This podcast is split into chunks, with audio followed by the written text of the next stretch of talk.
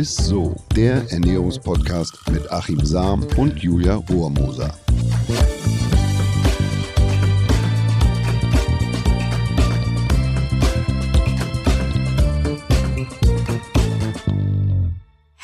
Herzlich willkommen. Ihr hört Isso, den Ernährungspodcast mit dem lieben Achim Sam. Und der herzallerliebsten Julia Rohrmoser. Ja, Hallöchen. Wir wollen uns heute mal wieder um unsere Darmgesundheit kümmern und sprechen über Prä- und Probiotika. Und was, was wir ja mittlerweile alle wissen, ist, dass beides sehr gut und sehr wichtig für unser Mikrobiom ist. Aber ich finde, die klingen ja auch mal relativ gleich. Deswegen, Achim, fangen wir doch direkt mal an mit den Unterschieden. Was ist was? Also Präbiotika sind spezielle Ballaststoffe, Nahrungsbestandteile, die für uns unverdaulich sind und keine Energie liefern aber unseren wichtigen unerwünschten Darmbakterien quasi als Nahrung dienen. Es ist sozusagen das Futter, damit sie sich vermehren können, wachsen können und auch die Vielfalt größer wird letzten Endes im Darm. Mhm. Und Probiotika hingegen sind Nahrungsmittel oder Nahrungsergänzungsmittel, mittlerweile auch Arzneimittel, die bereits lebende Mikroorganismen enthalten. Also, oder anders gesagt, Präbiotika sind das Futter für unseren eigenen Darm, für die Darmbakterien, äh, für unser Mikrobiom oder die Darmflora mhm. und mit Probiotika nehmen wir gleich aktive, also lebende Mikroorganismen zu uns.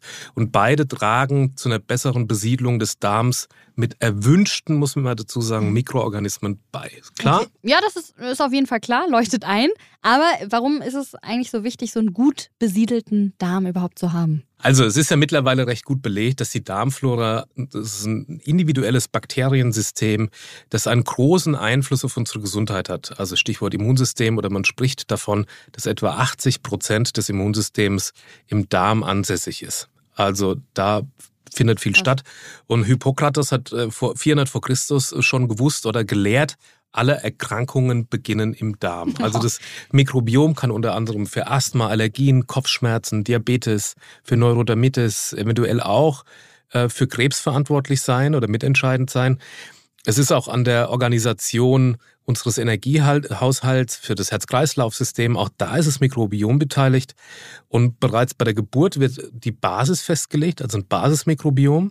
Und wie sich das Mikrobiom dann weiterentwickelt, hängt eben ganz zum großen Teil mit unserer Ernährung zusammen. Denn alles, was wir essen, hat letztlich einen mhm. Einfluss auf den Zustand unseres Darms und der wiederum bestimmt mit darüber, wie es um unsere Gesundheit, also ums Wohlbefinden und auch um unser Gewicht steht.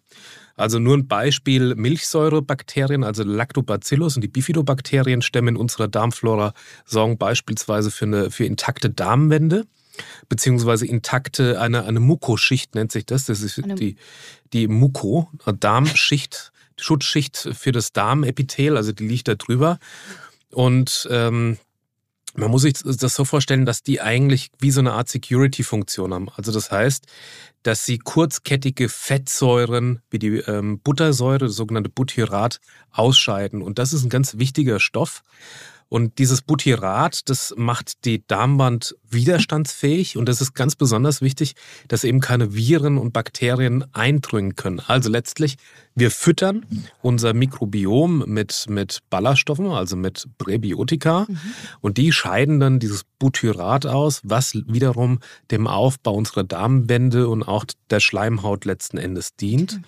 Und dadurch kommen eben keine Viren oder sollen keine Viren und Bakterien in die Blutbahn gelangen. Und deshalb müssen wir sie letzten Endes auch gut füttern, damit mhm. sie den, den Türsteherjob ja, sozusagen auch gut machen können. Und damit die Darmwand auch nicht durchlässig und porös wird. Weil das ist die Ursache dann letzten Endes für viele Erkrankungen. Oder anders gesagt, esse ich weniger Ballaststoffe, dann habe ich auch weniger Milchsäurebakterien. Ist ja klar, nimmst du den Tierchen die Nahrung, sterben die ab. Ja, ja. Und das Milieu im Darm verändert sich dadurch und schafft letztlich beste Bedingungen für wiederum schädliche Darmbakterien, wie beispielsweise Kolibakterien. Die lieben noch dazu ungesundes oder ballaststoffarmes Essen und reichlich einfach Zucker und eben schlechte Fette. Also das heißt, wenn du weniger Ballaststoff isst, sterben beispielsweise Bakterien, gute Bakterien, erwünschte Darmbakterien ab. Dann kann es sein, dass beispielsweise Kolibakterien die Überhand gewinnen. Jetzt ernähren wir uns auch noch quasi so Junkfood mit viel ja. Einfachzucker. Das lieben eben die Kolibakterien und somit verändert man das ganze Milieu und das gesunde Mikrobiom geht sozusagen dahin oder verliert die Breite, also mhm. die, mhm. So kann man das eigentlich, so kann man das eigentlich benennen. Ich erinnere mich auf jeden Fall an vieles, was du schon erzählt hast.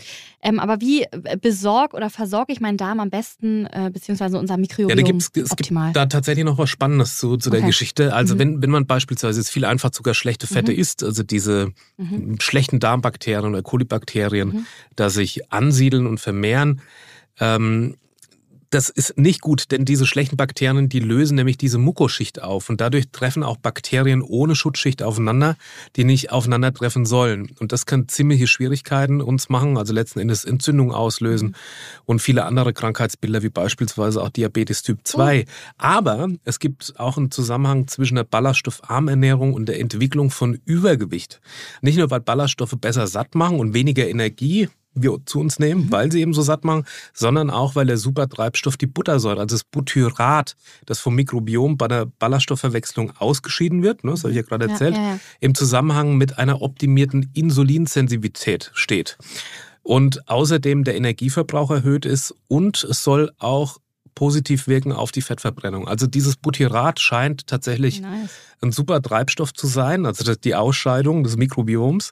Es gibt aber auch Veröffentlichungen, die darauf hinweisen oder hindeuten, dass die Buttersäure ein wichtiger Reglerstoff für die Energieaufnahme, also auch für die Hungersättigung ist. Und es offenbar so ist, dass diese, diese Buttersäure bestimmte Rezeptoren stimuliert, wenn genug Energie aufgenommen Mhm. wurde. Das Mhm. heißt, äh, letzten Endes sagen die ziemlich genau, wann Schluss ist, wann wir genug Kalorien zu uns genommen haben. Und bei einer ballaststoffen- und ungesunden Ernährung scheint dieser Stoppmechanismus einfach ausgeblendet Mhm. zu werden. Und deshalb kennen wir beim Thema Fastfood dann auch kein Halten. Mhm. Und die Funktion haben Ballaststoffe. Es gibt also ganz interessante Beobachtungen bei Zoogorillas. Die wurden mit, die wurden mit Pellets gefüttert und wurden immer dicker. Also es war eine genau bilanzierte Diät, so, so Futterpellets, die sind aber dicker und krank geworden. Und dann hat man sich überlegt, naja, warum gibt man denen nicht einfach das, was sie in der Natur fressen, ja, ähm, äh, ja, das Grünzeug. Und dann hat man gesehen, dass die relativ schnell an Gewicht verloren haben, waren Ach, gesünder, krass. haben bessere Werte und denen ging es Ach, einfach viel, viel besser. Und das liegt letzten Endes an dem, an dem, an den Ballaststoffen weil dann das Mikrobiom sich davon ernähren kann, also von den Präbiotika und die Wiese besser wird und das letzten Endes einen großen Einfluss hat auf die Gesundheit. ne? So. Ja, du hast ja jetzt schon so ein bisschen das Ganze angeschnitten, auch mit äh, Ballaststoffen, ähm, mit äh, guter Ernährung und so weiter und so fort. Aber wie versorgt man den Darm bzw. unser Mikrobiom denn optimal? Kann man das irgendwie nach einer Anleitung machen? Das ist tatsächlich ein Problem. Also man muss sich vorstellen, ich habe es ja schon mal gesagt, aber als Jäger und Sammler haben wir noch so 150 Gramm Ballaststoffe pro Tag zu uns genommen. Als Ackerbauer waren es dann nur noch 100 Gramm, also schon tatsächlich äh, einiges weniger. Und mit der Industrialisierung haben wir uns dann heute so auf circa 30 runtergearbeitet, Boah, obwohl wenig. Wir mindestens 30 Gramm an Ballaststoffen zu uns nehmen sollten. Zumindest ist das die Empfehlung der Ernährungsinstitution. Das schaffen wir aber gar nicht mehr. Also wir haben mit 15 haben wir und, äh, 15 Gramm pro Tag haben wir schon unsere Last. Und außerdem kaut unsere Eins ja wirklich kaum einer mehr auf Weiderinde rum, wie man das früher so gemacht hat, sondern eher auf Weizenbrötchen. Korrekt. Und dadurch reduziert sich letzten Endes die bakterielle Vielfalt im Darm. Und außerdem wird alles steriler. Einen Einsatz von Antibiotikum, Heizungsluft, Süßstoffe, Salz, Emulgatoren. Das hat alles negativen Einfluss auf das Mikrobiom, also schränkt das Mikrobiom ein. Und deshalb hat in der westlichen Welt die Diversität, so nennt man das, unseres Mikrobioms, also die Vielfalt der Darmflora, ganz stark abgenommen. Und äh, diese Bakterienwiese ist quasi viel kleiner geworden. Und dadurch müssen im Prinzip weniger Arbeiter oder Facharbeiter, so würde ich das sagen, immer mehr leisten. Und dass uns das irgendwann ein Problem oder Schwierigkeiten macht, das wissen wir. Also wir kriegen einen Burnout, wenn wir zu viel arbeiten müssen und, und mit Kram beschäftigt werden, der, den wir eigentlich nicht kennen. Und unsere Verdauung spielt dann letzten Endes verrückt und reagiert über. Krass. Und das ist ein Grund dafür, warum wir viele Sensibilitäten und auch Unverträglichkeiten dann äh, ausbilden. Es gibt Urvölker wie beispielsweise die afrikanischen Hadza.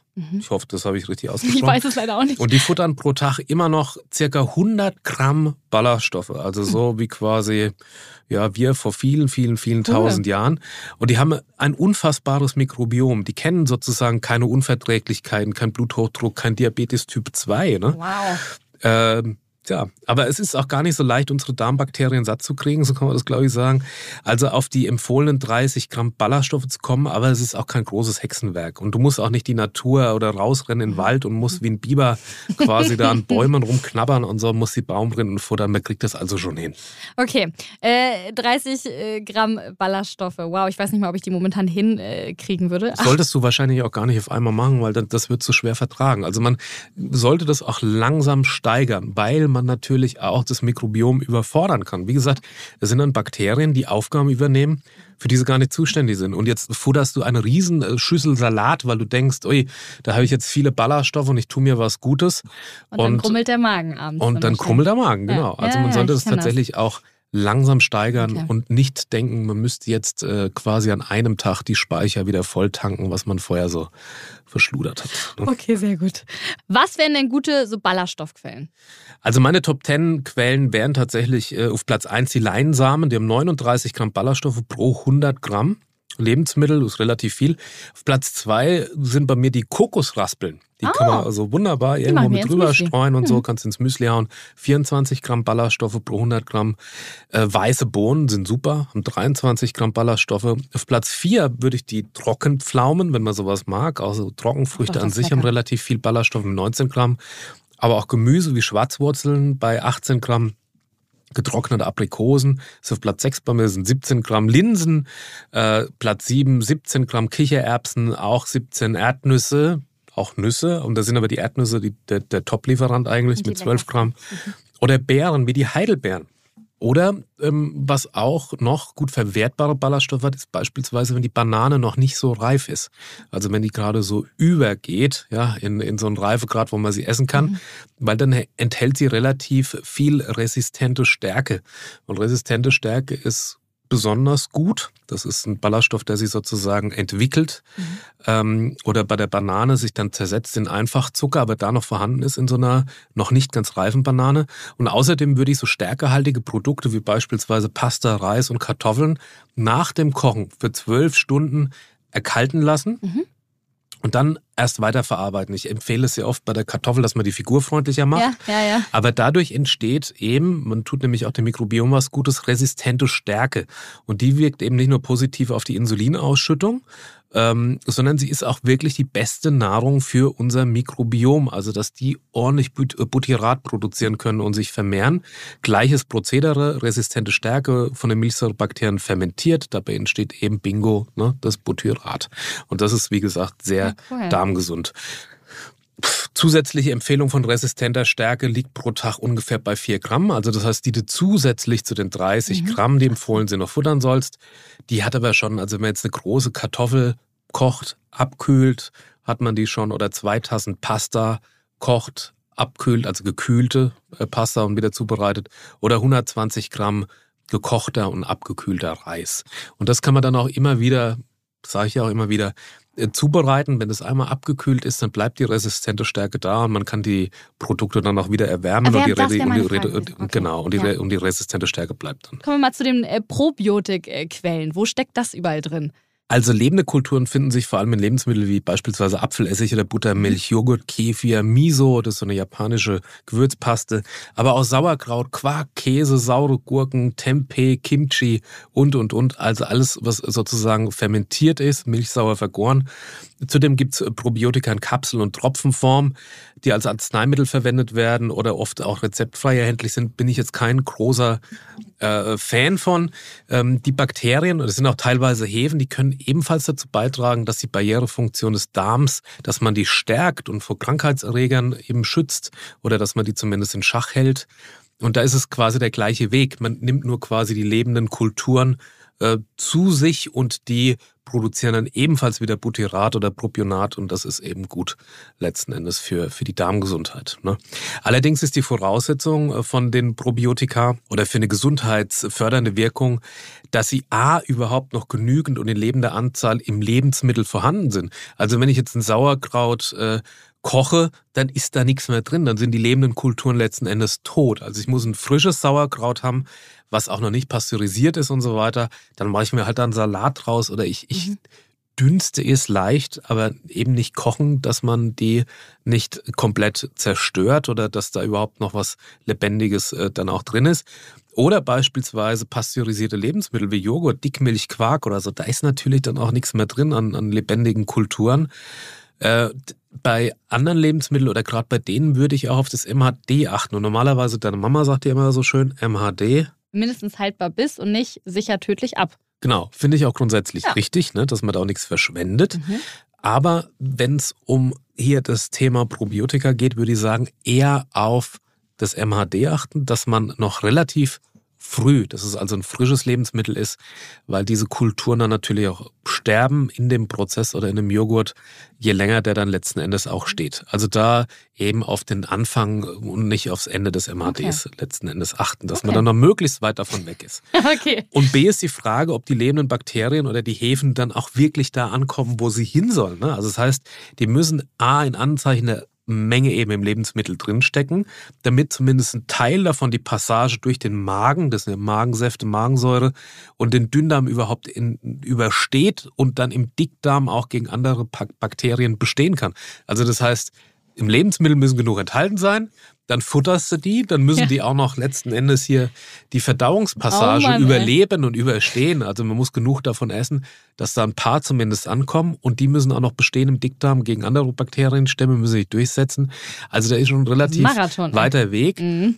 Aber wenn man darauf achtet, dass man eben was Fermentiertes isst, äh, dann kommt da schon auch was an letzten Endes. Nur wenn man die eben füttern würde mit den sogenannten Präbiotika, also mit Ballaststoffen, das verdauen wir, das geht unverdaut da durch und die haben dann auch das direkte Futter letzten Endes. Ne? Okay.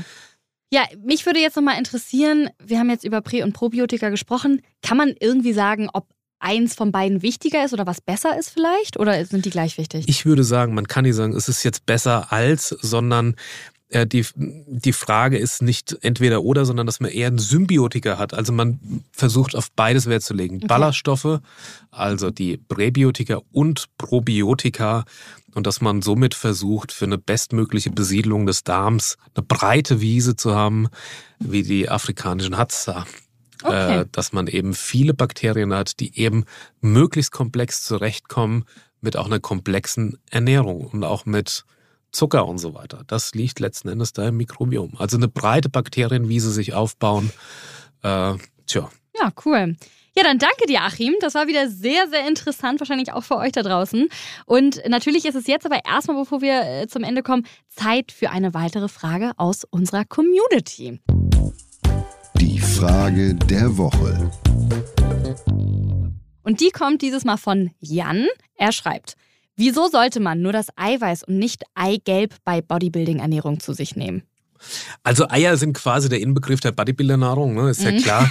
Äh, ich habe gelesen, dass so ein Markus Rühl, einer der deutschen Bodybuilding-Legenden, 30 am, äh, äh, Eier am Tag gegessen hat, davon, oh davon eben 15 mit Eigelb und 15 ohne Eigelb. Mhm. Und das ist bei der Menge tatsächlich auch irgendwann verständlich, denn der Eidotter enthält quasi das gesamte Fett, das Cholesterin und einen Großteil der Energie. Das Eiweiß, wie der Name schon sagt, im Prinzip nur das Eiweiß. Also man kann eigentlich sagen, bei der Menge macht es durchaus Sinn, irgendwann darauf zu achten, auf die Bilanz, dass man nicht zu viel äh, Cholesterin ähm, zu sich nimmt. Und deshalb, wenn ich jetzt ab und zu nur mal den Handelraum aufräume äh, und eine überschaubare Eiermenge esse, der braucht sich die Mühe mit diesem Eiertrennen eben nicht zu machen. Damit schmeißt mir auch drei Viertel der gesunden Inhaltsstoffe einfach so in die Tonne. Wer allerdings la Markus Rühl Eier vernascht wie Andres Martis, der sollte schon mal auf die Bilanz und auch auf die Cholesterinzufuhr achten.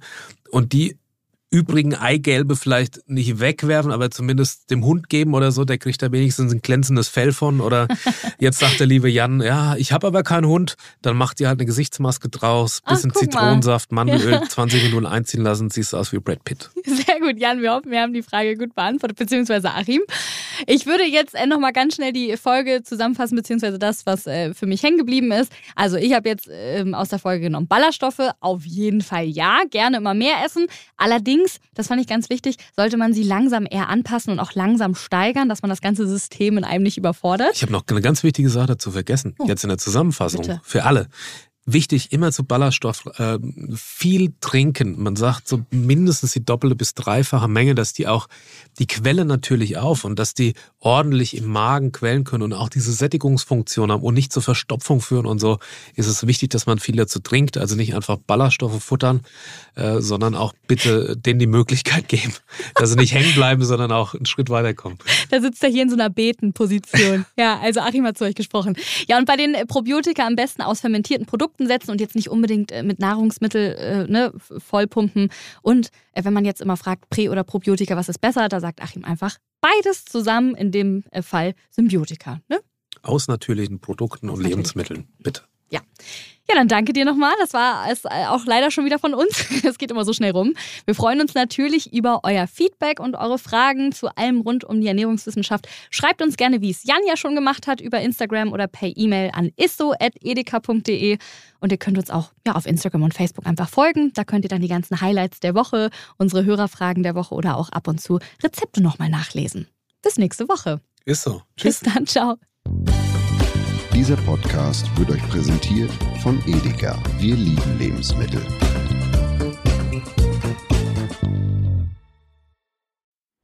Es folgt eine Podcast-Empfehlung. Lo, bist du bereit? Ich bin sowas von ready. Are you ready?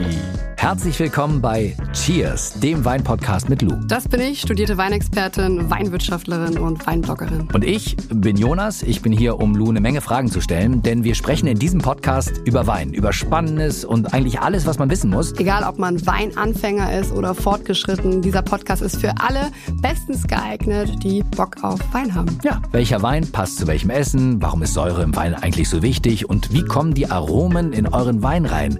Und warum spuckt Lou nach dem Probieren immer wieder alles aus? In kurzen und knackigen Episoden gibt es genau auf diese Fragen die passende Antwort. Und ab und an gibt's auch noch Gäste. Und wenn ihr Fragen habt, dann schreibt sie uns an cheers.edeka.de. Jeden Montag gibt's eine neue Folge, überall da, wo es Podcasts gibt. Und ich würde sagen, Cheers! Cheers.